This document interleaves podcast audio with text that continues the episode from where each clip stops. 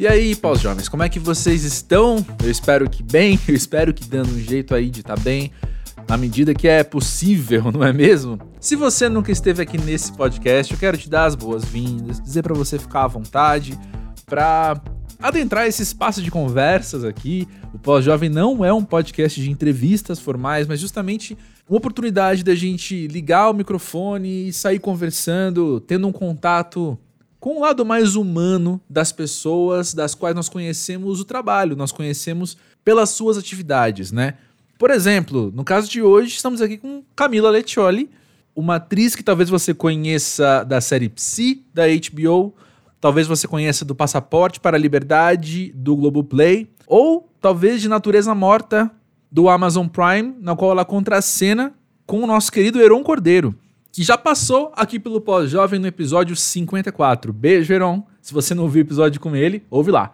E a história da Camila estar tá aqui com a gente hoje é muito legal também por dois motivos. O primeiro é porque quem fez a ponte entre nós dois foi nossa querida Bárbara Amaral, Grande beijo pra Bárbara, se você não viu o episódio com ela, é o 112 aqui do Pós-Jovem.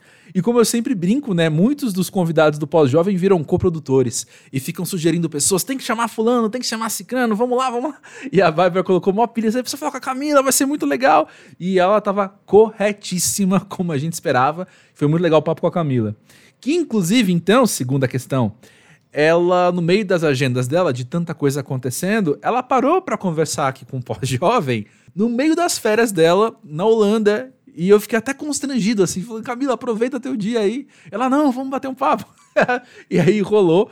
Super legal, ela de fato é, é incrivelmente gente boa, uma querida e com muita história para contar. Não quero dar muitos spoilers, mas eu quero já te deixar atento a você conhecer Eu Te Amo e Não É Pouco, uma nova série que ela produziu e estrela, feita para as redes sociais, feita para o TikTok principalmente. Ela vai contar sobre isso já já. Esse episódio vai ao ar já depois do último episódio da primeira temporada. Então dá para você terminar de ouvir a nossa conversa e maratonar. Eu te amo e não é pouco. Beleza? Te convido a escutar, além do episódio com o Heron, do episódio com a Bárbara, você dá uma olhada, né? Quem já passou por aqui? Tanta gente muito bacana que ou você é fã ou só não é fã ainda porque não conhece, já esteve aqui no podcast. Dá uma passeada então pelo feed da sua plataforma de podcast preferida e aproveita e já segue o Pós-Jovem. Por falar em seguir, estamos no Pós-Jovem do Twitter e do Instagram. O link se encontra na descrição deste episódio. Você fica agora com o um papo com a Camila Lettioli e já já eu volto com um recado de ouvinte, que é sempre legal. Escuta aí.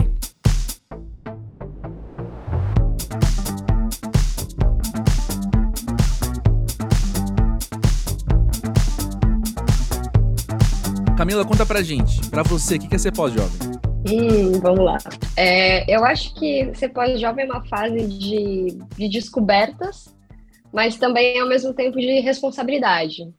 Eu acho que é uhum. aquela parte da vida que a gente se dá conta que você está caminhando sozinho de uma certa maneira.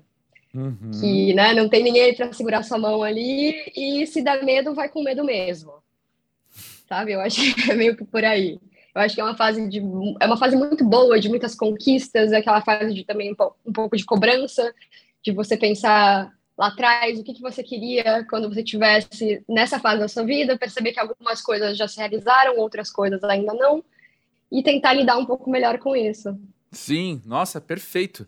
Perfeito. Responsabilidade e se der medo, vai com medo mesmo. Acho que é um resumo uhum. muito grande do que está acontecendo, porque eu acho que se resume muito numa palavra que você usou, assim, que é você tá sozinha. E eu sei que isso pode parecer até meio pesado, né? Você está sozinho. Uhum. Mas a questão é que já deu de você ser cuidado e agora é hora de você cuidar de você quando não vai cuidar dos outros também, que precisam de Exatamente. algum cuidado, né? Então tem muitos pós-jovens que têm filhos, não é o meu caso, também não é o seu caso, né? Uhum, também não é o meu caso. Isso. Mas é isso, né? Agora é hora de cuidar também, mas em primeiro lugar cuidar, cuidar de mim porque tô aqui para isso. E é muito engraçado que uma coisa que que surge muito nesses primeiros momentos aqui do pós-jovem é uma relação nossa com o corpo, né? Muita gente fala de uhum. ressaca, muita gente fala de coisa assim, mas eu acho que no fim das contas tudo tem a ver com essa responsabilidade em como eu me cuido, né? Eu cuidar do meu corpo é minha responsabilidade. Quando eu tinha sete anos, se eu ficasse doente, a culpa não era minha, né? Meus pais que uhum. tinham que estar tá vendo isso. Sim, porque isso é uma criança, né? Agora, uhum. eu, 30 anos depois, amigo, a ressaca é minha culpa, o, a má digestão é minha culpa, o dormir mal é minha culpa, às vezes, também. Exatamente. E eu acho que você também descobre um prazer em cuidar de si próprio. Hum. Né? Você não fala, putz, que saco eu tenho que fazer isso. Ai, nossa, eu, nossa preciso, fazer, preciso fazer exercício, preciso né, cuidar um pouco da minha mente. Você já não acha mais isso um, ai, tá, tenho que fazer. Não, é uma coisa que você começa a achar alguns prazeres e aí você começa a perceber que a idade vai passando, né? Quando você começa a encontrar é. prazer nisso, você fala, opa, peraí, não tô mais tão jovem assim. É, quando você dá aquele sorrisinho de satisfação, uma coisa muito trivial. você fala, hum, acho que a idade passou mesmo. Mas conta pra gente, que, o que, que mais tem te dado prazer, então, em cuidar de você? Olha, eu acho que eu tive uma. Eu acho que muita gente passou por uma transição, né, depois da pandemia. Uhum. E, e para mim, acho que foi uma fase muito importante de antes e pós-pandemia, porque eu acabei indo para um outro lado, assim, da minha vida, de cuidar de mim mesmo e também de coisas que eu dava importância antes, que hoje em dia não mais, e outras coisas que eu comecei a me conectar mais. Então, eu, por exemplo, durante a pandemia, é, eu moro em apartamento, né? E, uhum. e dá um pouco aquele sufoco, né? Você fala, meu Deus, eu não estou em contato com a natureza. E no uhum. dia a uhum. dia, você não se dá conta disso, ela tá ali, né? Ela só faz Exato. parte, mas você não, não tá consciente. Você fala, nossa, olha que gostoso isso. E eu percebi, assim, que depois disso, o meu contato com a natureza, a minha necessidade de cuidar da minha mente, sabe, de tirar um tempo para mim durante o dia, para me cuidar, para me acalmar, foi muito maior. Porque uhum. eu sempre toquei é, instrumento desde pequena, né? Eu toco piano. Uhum. E o piano sempre foi uma coisa assim, não só de prazer, mas também com uma válvula, uma válvula de escape, sabe? Ah, estou um pouco hum. estressada, vou sentar aqui e vou esquecer do mundo. E eu percebi que na pandemia eu perdi uh, o foco nas coisas. Então, mesmo as coisas que eu gostava de fazer, por exemplo, sentar para tocar piano, estava difícil ficar ali mais de meia hora. E, geralmente eu sempre fico três, quatro horas e não percebo. É, assistir uma série, um filme, mesmo coisas que às vezes eu gosto e estou reassistindo, eu não conseguia focar. Ler um livro estava difícil. Então eu tive, eu tive uma relação muito íntima, assim, com, com entender o que, que eu estava passando, como é que eu podia me acalmar, uhum. né? E, e, e, como é que eu podia fazer essa transição. Então hoje eu percebo que eu cuido mais de mim, né? Eu tenho uma coisa mais, é, eu, sou mais espiritualizada, digamos assim.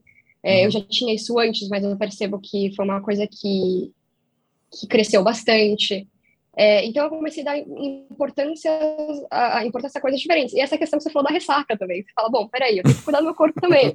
Não dá para fazer isso todo final de semana, não é mesmo? Uhum. E, e, aí você começa a, a, colocar as coisas na balança, né? E a é. perceber que tudo bem, é legal se divertir e tudo mais, mas é, né, tudo tem uma consequência. É, e tem outras formas de diversão também, enfim, né? Dá pra gente.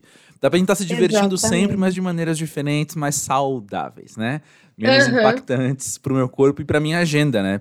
Eu acho que foi o. Sim. Acho que foi o Thiago Oliveira que falou uma vez. Aqui eu não lembro. Eu lembro que a gente falou bastante sobre ressaca, mas algum convidado do Pós-Jovem trouxe uma vez uma questão de eu tenho que agendar as minhas ressacas. Sabe? Eu tenho que uhum. livrar a minha agenda ali pensando. É exatamente isso. Você sabe que no dia seguinte não vai estar tá tudo bem, né? Exato, exatamente.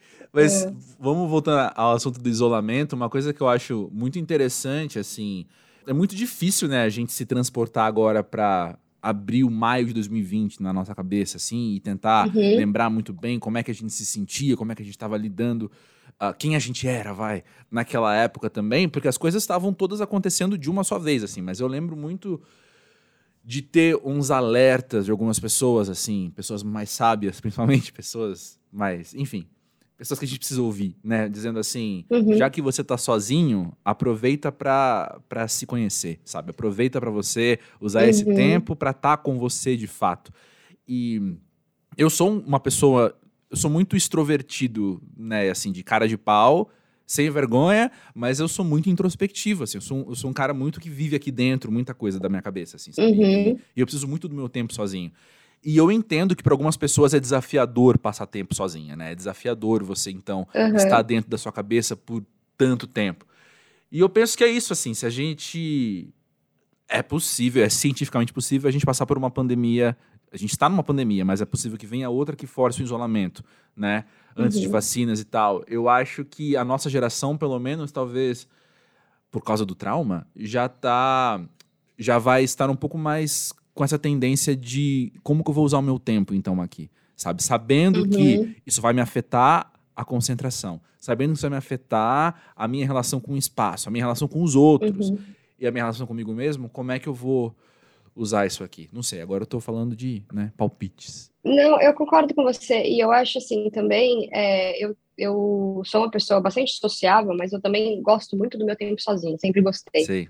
Com piano. E eu acho que é uma coisa muito do artista também, né? Porque é o seu momento uhum. criativo, é o seu momento de estar com você mesmo, é o seu momento de tocar, de pesquisar, de pensar, enfim. Então, quando a pandemia começou, eu falei assim, ah, legal, não, vai ser um problema, sabe? Vou passar o dia Férias, assistindo, é. assistindo filmes e séries, e tocando, e, enfim, pensando em mil projetos, e, e, você fala que gostoso.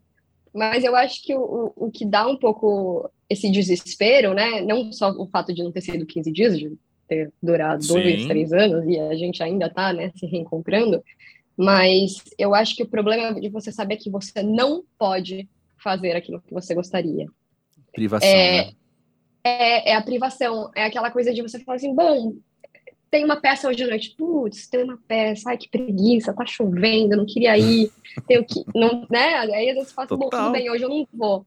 Mas aí o fator de falar assim, não, olha, agora você tá dentro de casa e você não vai sair, nem que você queira, uhum. dá aquela assustada, né? Não é mais dar o cano no amigo e falar, puxa, hoje me deu preguiça, não vou sair. Aí você fala, não, realmente, eu não tenho o que fazer em relação a isso. E você tem que lidar bem com essa questão. E eu acho Total. também que, que tem uma questão muito de São Paulo, né? Que as pessoas, a maioria das pessoas moram em apartamentos. Uhum. Eu acho que quem passou essa pandemia nas casas, não que foi infinitamente melhor, mas é verdade que é mais tranquilo, né? Você tem um respiro, você tem natureza, você tem. É, eu nem varanda tenho. É, eu acho que é por aí, né? Uhum. Então, muita gente não tem vista, às vezes tem um prédio na uhum. frente, você fala, meu Deus, né? Tem uma, um fator de coisas que eu acho que influenciaram bastante uhum. para a gente tentar se adaptar. É, tem uma coisa também em relação à passagem de tempo mesmo. Acho que é, acho que o raciocínio é esse, da passagem de tempo, que eu não sei se você também viveu, assim, quando você falou também do saudade da natureza, tal, de você estar no apartamento e não ter contato com isso. E aí agora a peça do amigo também me faz pensar nisso, que é a gente entender que as coisas que fazem parte da nossa vida fazem parte naquele momento naquele uhum. momento. Então, assim, sabe aqueles amigos que você encontra de vez em quando pra comer ou pra beber ou pra alguma coisa assim? Não é que isso faz parte da sua vida e acabou. Faz parte da sua vida num período de tempo, sabe? Isso é comum no, durante uma fase. Pode ser que dure 10 anos, pode ser que dure 20 anos, mas vão ser 20 anos dentro de todos os anos que você viveu. E eu acho que o isolamento trouxe essa consciência para muita gente, eu me coloco nessas também, que é de pensar uhum. aquela peça ou sair com alguém ou a gente ir passar o tempo na natureza, a gente ir passar o tempo tal, por mais frequente que seja, a gente tem que valorizar mais no quanto aquilo é especial, sabe? Porque uhum. mesmo sendo frequente, faz parte de uma fase, faz parte de um período e nenhum momento se repete, né? Então, se eu tô aqui conversando uhum. com você agora, entendeu? Por mais que esteja registrado para posteridade, entendeu? É, o valor que tem é o valor disso aqui, saca? daqui a pouco Sim. não tem mais. A gente tem que aprender a valorizar cada coisa mesmo. Eu, quando eu ouço as minhas palavras, eu sinto uma pieguicezinha, sabe? Ai, vamos, valores, sabe? Uma coisa meio. Não, mas, mas eu concordo com você nisso, porque eu tô passando por uma fase agora que eu tô quase numa fase de, digamos assim, de não dizer não para as oportunidades da vida. Sim, eu também. então é assim, vamos, vamos para um karaokê hoje à noite, daqui duas horas, vamos vamos assistir uma peça amanhã, vamos. Mas é domingo, não importa. Então, eu tô, eu, eu tô pensando assim, não, eu sou jovem, tô saindo, vou fazer as coisas. Claro que a gente tem uma série de cuidados ainda, né? Porque a gente tá saindo da pandemia, ainda não é a festa, né? De uhum. fazer tudo que a gente quer. Mas eu percebi que antes eu dava muito espaço para preguiça. Ou falava, Sim. nossa, tá, amanhã, mas aí eu tenho que me preparar psicologicamente. Sair daqui uma hora, sair, tirar o pijama, tomar um banho para sair, não. Sabe? Eu tinha que me preparar para isso. Não, é, não era bem assim. E agora eu tô tipo, vamos para tudo que me chamam. Sabe? Eu, eu tô nessa fase de valorizar mesmo. Ou às vezes de estar tá, é, num rolê com amigos, ou mesmo sozinha, ou mesmo na natureza, e estar grata por aquilo, por mais que clichê que isso seja, sabe? De ter, mas de Sei. ter consciência e falar assim, nossa, que gostoso isso. Tô me dando é? conta do que eu tô vivendo e não tô naquele modo automático que a gente estava acostumado de antes. Exatamente, porque aí a gente desvalorizava, né? No modo automático. Uhum. Aquilo ali, ah, é. não, é isso aí mesmo, essa é a minha vida e acabou, entendeu? Aí de repente você está há 15 meses trancado no seu apartamento. e aí você fala, uhum. ok. É Aquela isso. vida não, não era, estava daquele jeito. Minha vida não era daquele jeito, ela estava uhum. daquele jeito, né? Agora Exatamente. está de outro jeito. Mas eu confesso que eu, eu, quando teve a segunda dose da vacina ali, que eu tomei em outubro, eu acho, uhum. entre outubro e dezembro eu vivi uns sete anos, assim, sabe? De, de evento, de tal. E eu senti isso de todas as formas, do orçamento ao meu corpo, né? Aí uhum. eu, eu ando um pouco mais cauteloso, assim, sabe? Eu tô eu tô dizendo um ou outro não, mas eu tô dizendo muito mais sim do que eu diria antes, com certeza. Uhum. Sim, eu acho que é mais ou menos por aí. É, eu tive que, que já me adaptar. Falando em sociabilidade, na vida pós-jovem, você percebe se é o quanto é diferente, como é diferente, se é diferente da juventude e a maneira com que você se dá com os outros, quem você tem por perto? Eu acho que com o passar do tempo a gente vai ficando mais seletivo uhum. né? E ao mesmo tempo também é, você começa a perceber que você não precisa aceitar tudo, que você Sim. pode falar não, que você pode estar em situações que não te deixem confortável e simplesmente sair delas, não precisa aguentar. Sim. Né? Então eu acho que, que você fica mais seletivo nas, nas amizades, nas pessoas que você se relaciona. São menos pessoas, mas ao mesmo tempo eu acho que tem uma intensidade muito maior uhum. né? Eu acho que você constrói laços maiores e são geralmente, eu acho que é uma fase que o que você constrói agora meio que vai para o resto da sua vida, sabe? Uhum. A não uhum. ser que aconteçam coisas no meio do caminho, mas de uma certa forma, não, você não sai fazendo amigos a cada esquina mais. E eu uhum. acho que tá, uhum. tá na, na questão da intensidade e também do dar valor às pessoas que você tem por perto, né? Porque eu acho que tem, tem isso também, né? A gente tem muita gente que fala, ah, é, amigo é aquele que às vezes você fica, sei lá, cinco meses sem falar, mas quando você encontra, é como se nada tivesse acontecido. De fato, é muito Sim. legal isso. Mas também, por que, que a gente tem que deixar cinco meses sem falar com a pessoa? Não é mesmo? Perfeito, sim. Não faz o menor sentido. Então, é. eu, eu acho que tem que ter, exige, exige algum esforço, né? Porque as pessoas têm a, a própria vida, é, tem é, rotinas diferentes, trabalho, às vezes filho, família, eu sei que isso Agenda, não é tão simples. É. Agenda, mas eu acho que é estar mais disponível também, uhum. de alguma forma. Uhum. Pelo menos para mim, e, e, assim, eu acho que também teve essa, essa transição que eu te falei da pandemia, sabe? Deu me dar conta e falar, não, peraí, até quando eu vou ficar, ah, hoje estou com preguiça, Uhum. Não é? Porque também eu fico pensando assim, daqui, daqui um tempo eu caso, eu tenho filhos, eu, eu tenho esse sonho de construir família e tudo mais, uhum. e aí as coisas vão ser mais difíceis e vão entrar numa outra fase. Sim. Então eu tô naquele momento, não, peraí, eu tenho que viver e aproveitar essa fase pós-jovem que ainda me resta, sabe? Sim. É um pouco sim. isso. Perfeito. por esse caminho. O que, que você acha que você não tolera mais hoje nas amizades? Interesse. Uh, não, pelo amor, né? A gente chegou até aqui para ficar sustentando a amizadezinha, por, sabe? Sabendo que a pessoa Exatamente. tá ali só porque você vai levar, porque você vai. Não, pelo amor. Exatamente. é quando você, quando você sente que a pessoa não tá ali só porque a, pessoa gosta de você, né? É, é uhum. diferente. Você, quando você sente que a amizade está ali, às vezes o interesse é maior, ou enfim, acho que de qualquer forma, quando você sente o interesse ali, já é uma coisa meio que você coloca o pé atrás, assim, sabe? Uhum. E isso é uma coisa que, que para mim, perde a graça. Não, sei super. Eu vou, vou contar uma, uma história sem contar uma história aqui, mas alguns uhum. ouvintes do pós-jovem que são, né, pessoas que estão aqui na história vão, vão reconhecer. Mas dentro do, do meio musical que eu atuo muito, tem, tem uma pessoa assim, que a gente. Eu vou, vou contar sem vergonha a mesma história, quem uhum. reconhecer, reconheceu. Mas a questão é assim: é, vários amigos daquela pessoa há um tempo, hoje estão olhando a pessoa que está bem sucedida no que se propõe a fazer, mas ninguém uhum. aguenta mais ter por perto. E todo mundo hoje tem plena consciência que aquela amizade que a gente tinha há X anos era para a pessoa estar hoje onde ela está. Uhum. Sabe? E eu fico olhando isso e, e, eu acho que quando aconteceu isso, devia. Foi bem na minha transição de jovem para pós-jovem, talvez assim. Mas eu lembro de, de lutar com isso, assim, de falar, putz, que droga, agora eu vou ter que colocar esse limite, agora eu vou ter que dizer não para essa pessoa, agora eu vou ter que abrir mão dessa amizade. E quando hoje eu olho para trás, eu falo, claro, cara. Claro, uhum. abre mão mesmo. Sabe? Que, que amigo é esse, então, que olha para você não como vo quem você é, mas com o que, que você uhum. pode oferecer para aquela pessoa. Isso não é um amigo, isso é um interesseiro. Ponto. Ponto. É engraçado que a gente tem muito medo disso, né? É. E o errado é. da história não é a gente, mas você começa Exato. a se sentir culpado. E, e é difícil fa falar esse não. Eu acho que você só aprende isso com o tempo mesmo, com as experiências da vida. É, com os tapas que você levou na cara já do. né? Concordo. Exatamente. Concordo muito. Por que, que, é tão difícil, né, a gente a gente tá nesse lugar? Eu, eu acho, já que a gente trouxe o porquê, vamos tentar responder.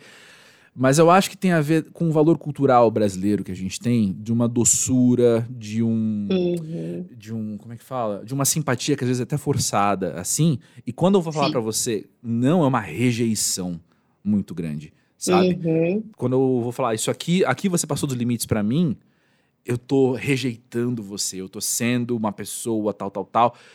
Que eu acho que a gente tem medo de ser o vilão da história, sabe? Sim, e eu acho que isso é muito da cultura brasileira mesmo, porque é, eu estudei muitos anos fora e conheci muitas pessoas de várias partes do mundo, né? E uhum. com isso eu percebo assim que às vezes coisas que a gente que eu olharia em outros tempos, eu falo, nossa, mas gente, como tal cultura, eles são muito grossos. Nossa, imagina, uhum. jamais falo que, que grosseria. Aí você vê que na verdade não é uma grosseria. Tem algumas culturas que eles são simples, simplesmente diretos. Uhum. Né? Eu acho que o brasileiro tem muito essa coisa de querer ser amigo de todo mundo, querer ser simpático Isso. com todo mundo e querer também que todo mundo goste dele. E tá tudo Isso. bem se alguém não gostar de você. Uhum. Não tem problema. Mas eu acho que é essa coisa de querer agradar a todos, né? Eu acho que aí todo mundo é amigo de todo mundo, mas na verdade, amigo de verdade são poucos. E aí, fora da cultura brasileira, é assim: ou você gosta de mim, ou você não gosta de mim, e tá tudo bem. E, e não vai ter essa falsidade. E não vai ter essa coisa de tentar ser simpático e tudo mais. Ou mesmo essa questão de ser direto, de, de alguém te chamar para fazer alguma coisa e você falar não. Aí no Brasil você não fala, você fala, não, peraí, se eu falar não, eu tenho que falar, não, hoje eu não vou, porque eu não tô me sentindo muito bem. Não é? É, total. total.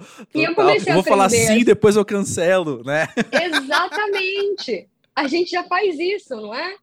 Total. É muito louco, mas eu comecei, eu comecei, eu virei uma chavinha, assim, depois de, de conviver com muita gente de culturas diferentes, que eu falei, não, tá, mas espera aí, eu posso simplesmente falar, puxa, hoje não, tô cansada. Ah, Isso, vamos outro não, dia. Vamos outro dia. Ou também não eu também aprendi que eu não preciso falar o porquê não. Concordo 100%. 100%. Não é?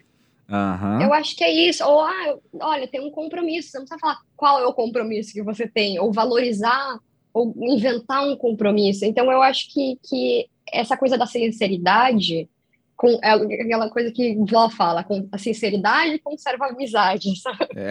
Olha eu mostrando a idade aí. Sabedoria de voz, é isso aí mesmo. Não é? Não, nossa, Camila, estamos muito alinhados. Porque isso me faz pensar em outra coisa também, que eu parei de ser o amigo, então. Isso já faz um tempinho, assim, mas é uma coisa muito cultural, muito automática que a gente precisa frear, porque senão a gente faz. Uhum. É um amigo Sim. que insiste. Sabe? Então, assim, quando você me fala, e não vou poder, vamos outro dia, eu vou falar, não, Camila, vamos lá, dá um. Faz não sei o quê, vamos fazer. Não, para com isso, não seja esse mala, sabe? A pessoa uhum. falou que não, agora então ela falou, vamos outro dia, você fala sim. E aí vocês uhum. agendam um novo dia. E eu lembrei disso justamente porque eu acho que vem desse lugar do eu vou dar o motivo ou não. Eu prefiro também não dar o motivo, porque quando eu te falo por que, que eu não vou, na minha sinceridade, e pode ser porque eu tô cansado, pode ser porque amanhã eu vou ter um dia cheio, pode ser porque eu não tô afim, quer que seja. Uhum. Se eu te falo, você vai julgar esse motivo. E aí você vai contra-argumentar então. E falar, não, mas veja bem, vamos sim, Uhum. porque blá blá blá. Cara, eu já disse que eu não vou, sabe? Eu, eu Uhum. quero ser respeitado no meu não, então eu tô.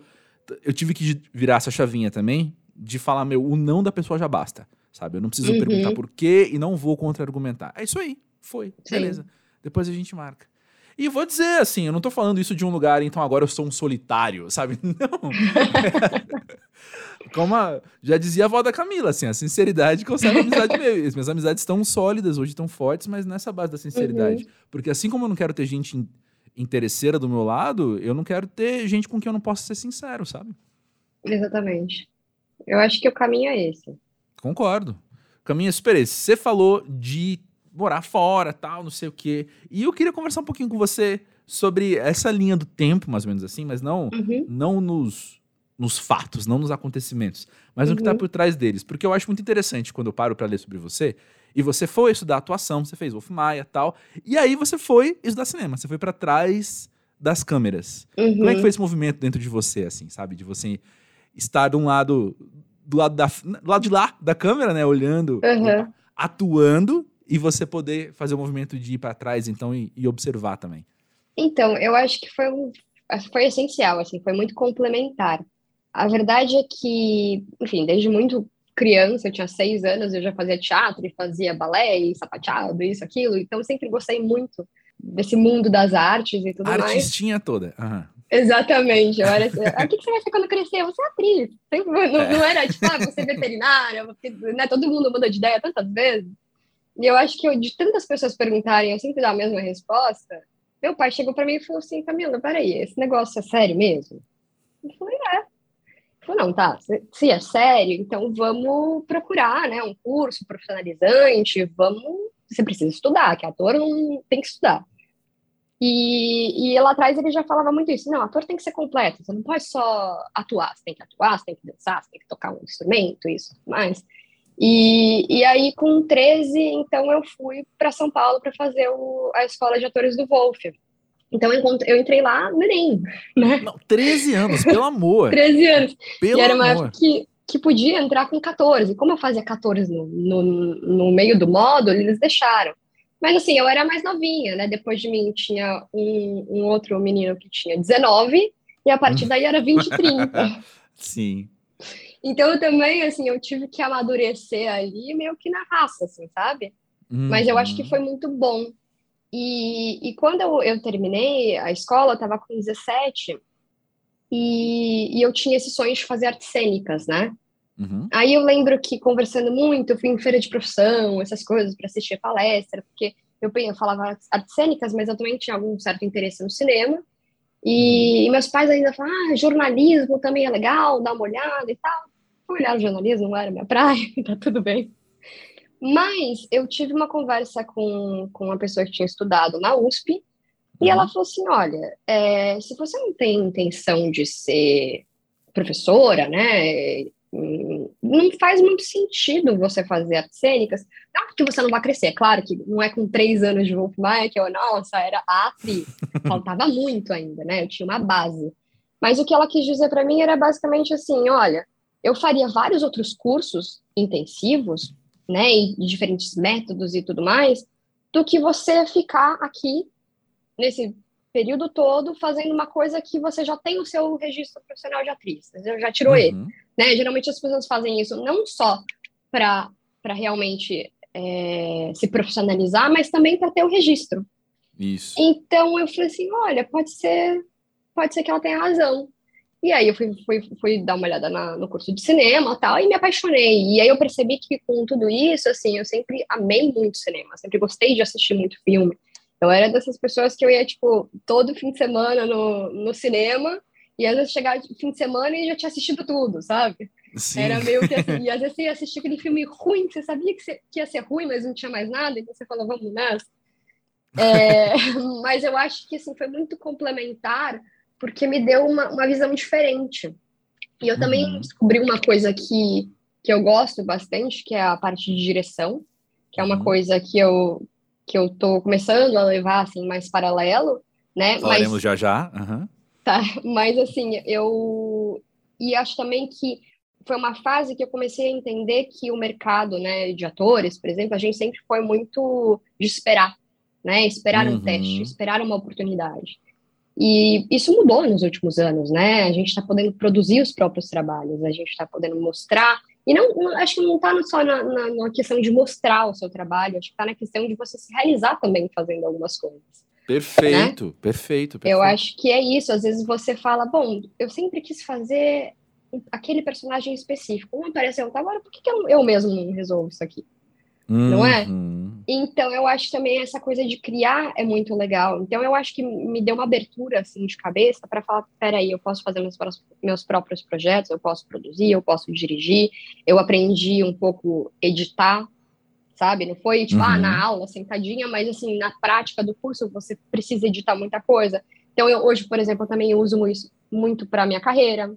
Uhum. E, e aí, eu, eu, eu percebi que eu tive olhos diferentes.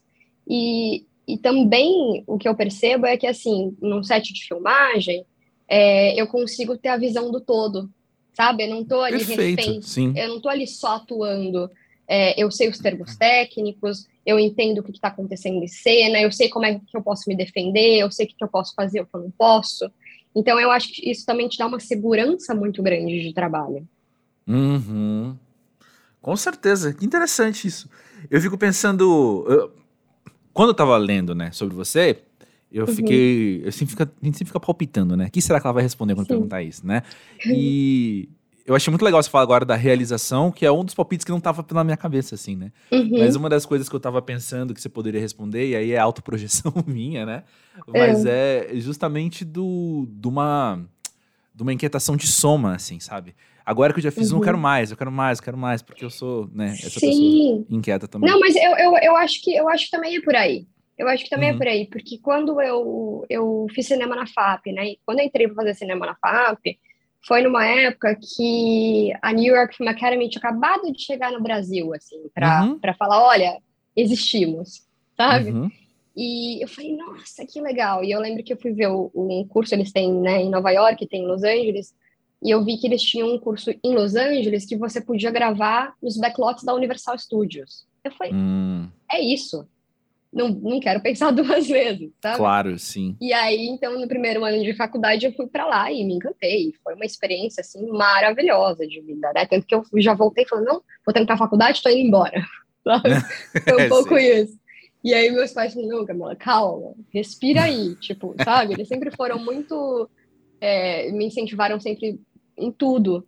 Mas eu estava no meio do curso, então, tá, vai, vai indo para lá, que foi o que eu fiz, né? Eu fui lá por três meses, depois eu fui lá por mais alguns meses e, e ia, ficava indo e voltando. E aí termina a tua faculdade, se for isso mesmo, você pega suas coisas e vai, mas você tá com seu diploma também, uhum.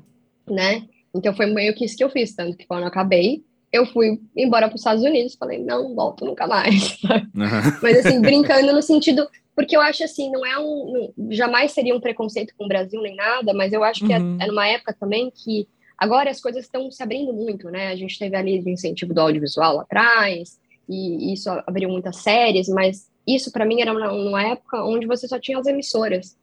Uhum. Então, a, além das oportunidades serem muito menores, né? Não tinha tanta essa realização profissional, né? Você está num lugar que, digamos, os Estados Unidos é onde acontece tudo, hoje não uhum. mais, mas Sim. tem muita coisa acontecendo ali. E tem muitas possibilidades. Então, o fato de você respirar aquilo todo dia faz toda a diferença. Nossa, sabe? Total.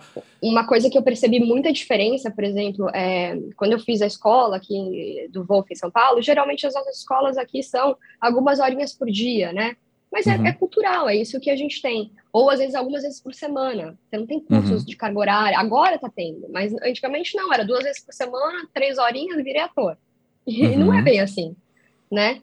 E, e, eu percebo que lá você tem, você faz né, a, a escola que você quiser por X anos, mas você tem os, os estúdios que eles chamam, né, de acting studios, que tem vários coaches. E aí é a arte de treinar, né? Que a gente não tem essa palavra em português, mas é a prática. Uhum. É, ok, você pode ser ator, você pode ser um ator de Hollywood, mas isso não quer dizer que você está preparado para tudo que vier para frente. Justo. O ator uhum. é, um, é um exercício diário, né? Então é legal porque eles tinham esse espaço de treinamento, onde você ia todo dia para uhum. trazer uma cena nova ou para trazer uma questão que você, por exemplo, tinha medo, sabe? Ah, a, a gente tinha um, um, dia, por exemplo, e assim, não é obrigatório, você não precisa ir todo dia, sabe? Uhum. É um, tipo um membership que você paga. E, e aí, por exemplo, tinha um dia que era para você descobrir as coisas que você não queria descobrir, que você tinha medo no set de filmagem. Uau! Então, por exemplo, putz, nunca fiz uma cena de nudez. Uhum. Você não quer chegar lá e descobrir que você vai ficar com medo, que você não vai conseguir fazer. Uhum. Então, ali era um espaço de descobrir. Sabe? Ah, eu tenho pânico de cantar em público. Uhum. Então, ali é o espaço para você também passar por isso. E isso, isso era muito aberto. Então, é, eu, é isso que eu acho muito legal, assim, sabe? Que, que eu fui crescendo, e aí entra no que você me falou, né? Dei muitas voltas, mas assim, é, é, dessa coisa de você ir descobrindo. Então, eu fui a primeira vez, três meses, nossa, meu Deus, descoberta da vida. Aí depois fui de novo. Aí, esse, quando eu passei esse ano lá, a sensação é que como se eu tivesse crescido dez anos em um. Sabe, eu voltei para o Brasil, outra Camila. Pós-jovem, voltou pós-jovem. Exatamente. Eu falei, nossa, agora sim, sabe? Foi um sim. pouco essa descoberta. E depois de, de poder colocar na prática mesmo, sabe? De trabalho, você falou, nossa, realmente, mudou uhum. muita coisa. E sobre personagens, sobre atuação, assim, o que, que você acha que te encanta mais hoje, que te motiva, que te desafia mais hoje em relação àquela época? Eu acho assim que eu tô chegando num, eu ainda não tive um momento de transição tão grande de carreira, né, de hum. faixa etária, digamos assim. Como eu, eu tenho um, eu tenho uma cara muito mais nova do que eu do que a minha idade, eu sempre tive em papéis muito mais jovens. E os uhum. papéis mais jovens, eles naturalmente têm menos desafios, né? Certo, certo. Pelo menos é, existem exceções, né? Mas geralmente não tem grandes desafios. É, eu tive uma sorte muito grande, por exemplo, quando eu fiz o, o Psi na HBO, uhum. que era uma menina que se cortava, né? Então, uhum. apesar de ser uma menina de 18 anos que se cortava, tinha, né, um, um dilema muito grande. Mas de uma Pô. certa forma, as outras coisas eram mais tipo, ah, é a menininha rebelde da MTV, né? Uhum. Coisas mais assim e tal. Então eu acho que, por exemplo, agora eu tô passando por uma fase de maiores desafios, porque daí eu tô começando a crescer a minha faixa etária. E aí com isso tá abrindo novas portas e caminhos que eu ainda não tinha experimentado. Uhum. Então agora, por exemplo, eu terminei de gravar a segunda temporada de uma série, que é Natureza Morta, que eu fiz a primeira temporada, eu faço uma mãe, e embora eu não tenha cara de mãe, a gente a, essa temporada ela acontece em flashback. Então ela uhum. vai é, desde que ela teve a criança aos 16 anos até os 20 e poucos. Então, uhum. aí, até aí cabia. Mas essa segunda temporada, por exemplo, já foi muito legal, porque não posso dar spoilers, mas é uma outra Justo. fase. Sim. Né? E aí é uma personagem muito madura. Muito madura certo. e 100% uhum. diferente de mim. Então, isso está me encantando muito porque eu tô Nossa. conseguindo me ver como, sabe, uma nova Camila. Sim. Isso tá sendo muito legal. Sensacional. Ah, que é. gostoso. Que legal, que legal. E dá pra ver, assim, uhum. eu, eu prefiro verbalizar essas coisas, né? Porque eu tô vendo, assim, o seu olhar falando disso foi diferente, assim, sabe? A hora que uhum. você falou tudo isso, seu olhar mudou, assim, de, uhum. desse, dessa, dessa empolgação, dessa animação, assim, pelo personagem. Sim. Isso é muito massa. Uhum. Muito massa. E olha só, Eu Te Amo e Não É Pouco. Tô muito curioso para ouvir mais. Olha isso, só! Então. Me conta. Tá. Então, vamos lá. Na verdade, são, eu, eu sou muito. Eu adoro, tipo, criar e eu passo horas no banho pensando, vou fazer isso, vou fazer aquilo, eu tenho mil ideias. né? E aí você fala, não, vai ser isso, aí não vai ser isso. E essa, isso, isso já é uma ideia que vem, assim, há mais ou menos um ano. Que eu falei, uhum. nossa. Uhum. Né? Essa, essa coisa do, das mídias sociais estão tá crescendo bastante eu comecei o TikTok naquela, naquele momento que todo mundo entrou no TikTok da pandemia. Sei. Sabe? Fui lá, fiz dancinha, dei risada, me diverti pra caramba. E aí eu percebi que, falei, nossa, dá pra criar conteúdo aqui. Uhum. E eu descobri isso porque no meio da... Quando a gente entrou no primeiro lockdown, eu criei uma sériezinha pro TikTok que chamava Como Tornar Seu Lockdown Suportável. Hum. E aí foram 10 dias de ideias do que você podia fazer em casa para ficar né, mais divertido, mais suportável e tudo mais. E aí eu percebi, falei, nossa, olha que legal, eu consigo contar histórias, né? Eu consigo, consigo colocar as minhas ideias aqui, uma coisa que eu gosto muito de editar e criar e trilha sonora, isso, aquilo, então eu comecei a gostar bastante. E aí o TikTok acabou virando uma rede de expressão, assim, sabe? Então, que eu, cons eu consigo falar sobre projetos que eu vou criando ali. Eu falei também sobre conteúdo de viagens, eu mostro também os bastidores da, né, das gravações e como é que é, como é que não é. Então, foi super legal, assim, nesse sentido. E aí eu tava com essa ideia de criar esse conteúdo, né, que fosse um conteúdo dramático, porque eu, eu parei para perceber que a gente só tem YouTube, né? E, uhum. e quando chega nessa questão de dramaturgia, eu vi que começaram a surgir umas coisinhas aqui, mas assim, ceninhas, né? Uma pessoa faz uma cena Isso. de um filme que já existe, mas coisas muito pontuais. Eu falei, por que não uma série? Uhum. Né? Por que não contar uma história? E, e aí eu me juntei com um grande amigo meu, que também é essa, essa que tem essa coisa criativa e tudo mais, um, um grupo de na verdade um, um grupo de amigos, e vamos, fomos, vamos botar essa ideia no papel.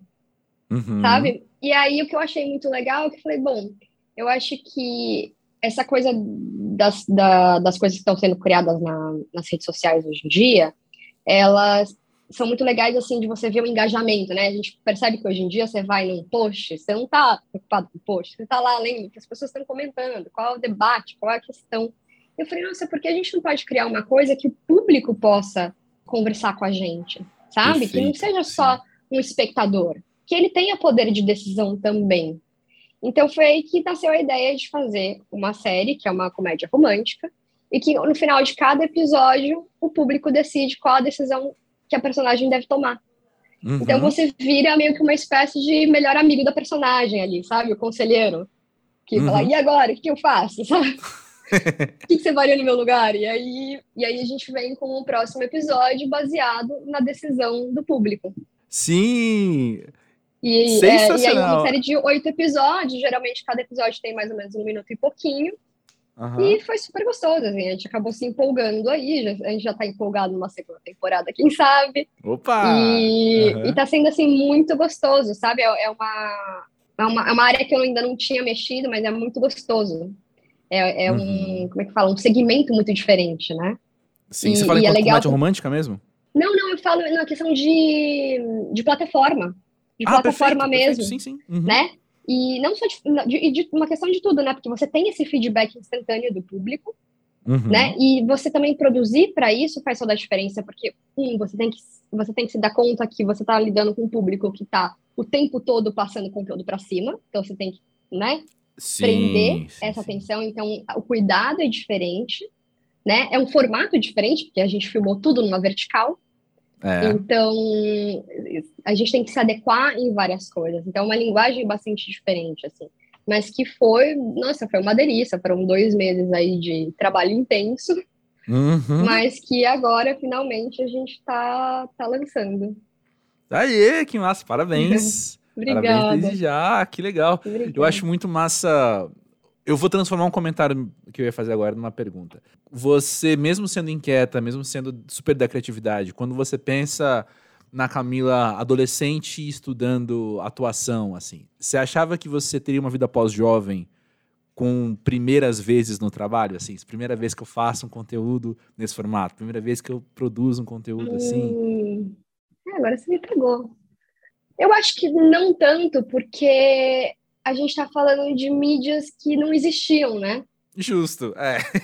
então, eu acho que a gente, eu, talvez de hoje eu pensaria, nossa, realmente, acho que daqui cinco anos vão ter outras coisas, então as possibilidades vão ser ainda maiores, né? Mas eu acho que lá atrás a gente não tinha essa dimensão do que, que ia se tornar, né? Um pouco, é. Tanto que eu, eu lembro uma coisa engraçada que eu, quando eu assinava contrato, assim, muito novinha, sempre tinha uma coisa que falava, ai, ah, isso vai ser veiculado na TV, nananana, e aí uma parte que falava assim, ou de mídias sociais, ou plataformas que ainda não existam. Eu falei, gente, como uhum. assim plataformas que ainda não existam? Né? Que uhum. surgiu alguma coisa, e eu pensava, tá, o que, que vai surgir além da TV? Né? Sim, a gente pensa um pouco isso.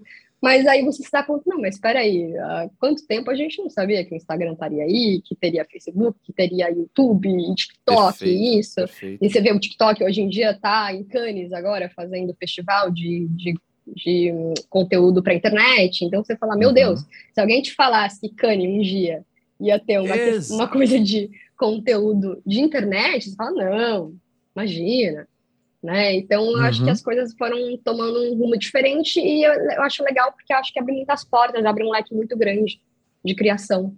Sim, perfeito. É, isso é uma coisa que já ouvi de vários, vários convidados aqui do Pós-Jovem minhas também, né? Assim, quando era muito novo, para além de não saber as plataformas, as possibilidades que existiriam, né? uhum. né? Era de olhar para a vida pós-jovem num marasmozinho, assim, não cheias de primeiras oportunidades, primeira vez que eu vou poder fazer tal coisa, né? Novas uhum. oportunidades.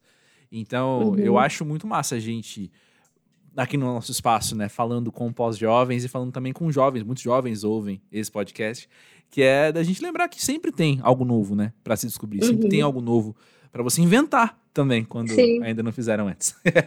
é, exatamente. E para terminar, assim, agora acho que é momento de entrevista, talvez. Nossa, Mas, passou assim, rápido, gente. Não é? é Meu Deus! Conversa boa, é, né? Conversa boa é assim. Ele é não assim. tem que passar. E sem ressaca depois. Mas olha só. É verdade. Quais personagens você ainda não fez e quer fazer? Hum, boa pergunta. Eu acho que eu... uma coisa que me encanta muito é essa coisa da gente sair da zona de conforto, né? E eu acho que eu tive uma sorte muito grande de até hoje ter feito personagens completamente diferentes, né, da Camila. Sim. Então eu acho que eu vivi bastante dilemas e tudo mais e, e experimentei muitas coisas. Então eu acho que eu gostaria muito de fazer alguma coisa mais mais lúdica, sabe? Uhum. Uma coisa mais tipo um, não, é que eu vou falar Harry Potter, vai ficar meio tonto, né? Mas, mas assim. Não, no conteúdo, campo da fantasia, né? Sim. É, uma coisa da fantasia, ou uma ficção científica, uma coisa que seja completamente diferente, assim. Não só Sim. na questão de personagem, mas de mundo. Sim. Eu acho que, que é isso, assim, sabe? Porque eu acho que de personagem você vai, né, numa montanha russa, né? E uma, tem uma coisa aqui, outra coisa que se completa ali. Mas eu acho que nisso você engloba um pouco de tudo. E eu acho uma coisa muito interessante também que hoje em dia a gente está vivendo, eu acho que é um desafio muito grande, que as produções de grande, né, vamos falar em blockbusters, mas uhum. hoje em dia você contracena com chroma key 90% do tempo. Exato. Né? E então eu acho que isso é muito desafiador. Né? E eu acho que para não só é, é um grande desafio para você conseguir executar isso muito bem, como também é, depois de você conseguir assistir isso com esse mundo criado em volta. Sim, sabe? é uma outra experiência total, né? É, porque tem, tem a, o que está na sua imaginação, né? E é. tem depois o, o que realmente vai existir. Não necessariamente vai ser igual. Exato. A bolinha de tênis ali na frente é bem diferente o, o personagem no fim, né? Exatamente. você tá contracenando. Exatamente. É. Bom, diretores de casting ouvindo então, já abram aí seus projetos de ficção científica e fantasia. de ficção e... científica, ótimo. Mandei uma DM. Ah, e uma, coisa, eu, uma coisa também que eu não falei, eu acho que é clichê, mas eu nunca fiz uma vilã. Ah. Eu acho que deve ser ah. uma coisa muito gostosa. Eu acho que é uma coisa que todo ator tem vontade de fazer, né? É, né? É, então eu acho que isso é muito legal, mas assim, é. Eu acho que, enfim, eu acho que qualquer coisa que, que vem para o nosso caminho é sempre um grande desafio.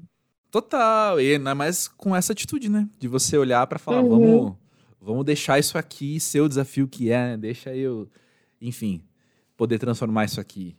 Meu, sensacional. Camila, que bom poder sentar e conversar com você. Obrigado pelo seu tempo nas férias, você tirar Imagina, um tempinho para conversar aqui com o Pós-Jovem. Parabéns pelo projeto novo, Eu Te Amo e Não É Pouco. E Obrigada. Vamos, vamos ver o que mais a Vida Pós-Jovem vai te trazer, seja na com frente certeza. ou atrás das câmeras. Com certeza, só coisas boas. Obrigada por tudo, viu? Adorei a nossa conversa e que a gente tenha mais conversas assim no futuro. É isso aí, com certeza. então tá bom, querido.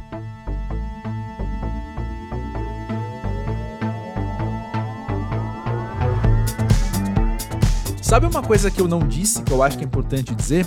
Se você ouviu o episódio anterior, 140, com Amanda Montalvão, esse aqui é quase que uma dupla daquele episódio, né? Porque, primeiro, que eles foram gravados assim com poucos dias de diferença. depois que o papo aqui com a Camila, a gente falou muito então sobre como que nós vivemos o isolamento da pandemia, né? Como que a gente percebeu esse período no nosso corpo, na nossa mente. E a Amanda trouxe uma visão da psicanálise, trouxe uma visão a partir da, do repertório dela, das vivências dela, das pesquisas dela e das observações, é claro, e trouxe então um ponto de vista muito interessante, muito esclarecedor sobre como nós vivemos esse momento. Então fica aí a dica de você ouvir também o episódio 140 com a Amanda Montalvão. Aqui é assim, você chega para ouvir um episódio e sai anotando dicas de vários.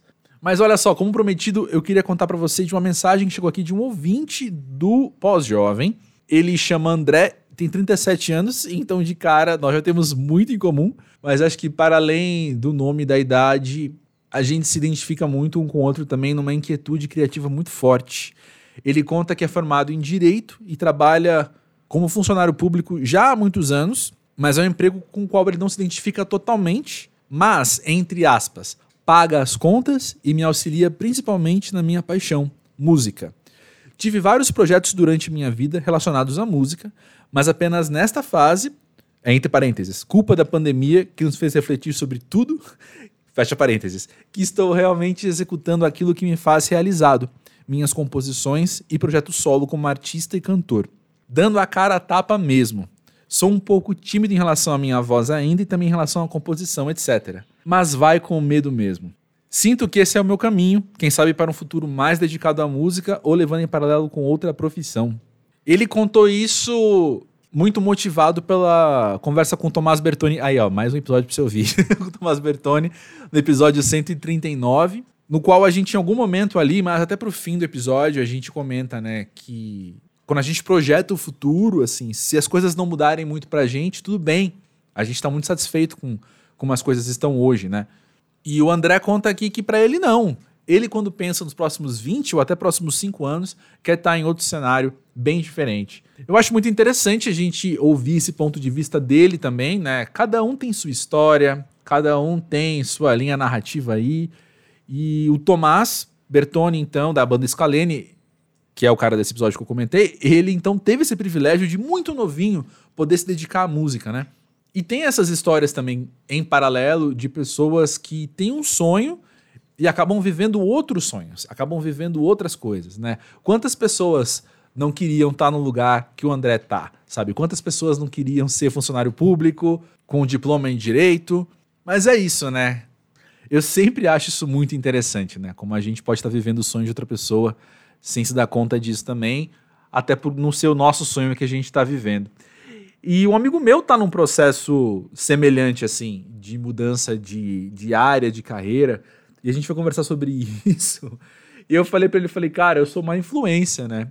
Porque eu sou muito tipo, siga os seus sonhos, vá atrás do que você quer para você e tal. Porque eu acho que assim, tanto a vida pós-jovem nos dá esses esclarecimentos, né, sobre quem a gente é, o que a gente quer, como, assim como o André mencionou aqui no e-mail dele, a pandemia fez a gente repensar tudo isso mesmo, né? E a gente olhar para a relação nossa com o tempo, passar do tempo e falar, cara, até quando eu vou viver outra coisa, né? Até quando eu não vou viver eu, vou viver outra pessoa, talvez, né?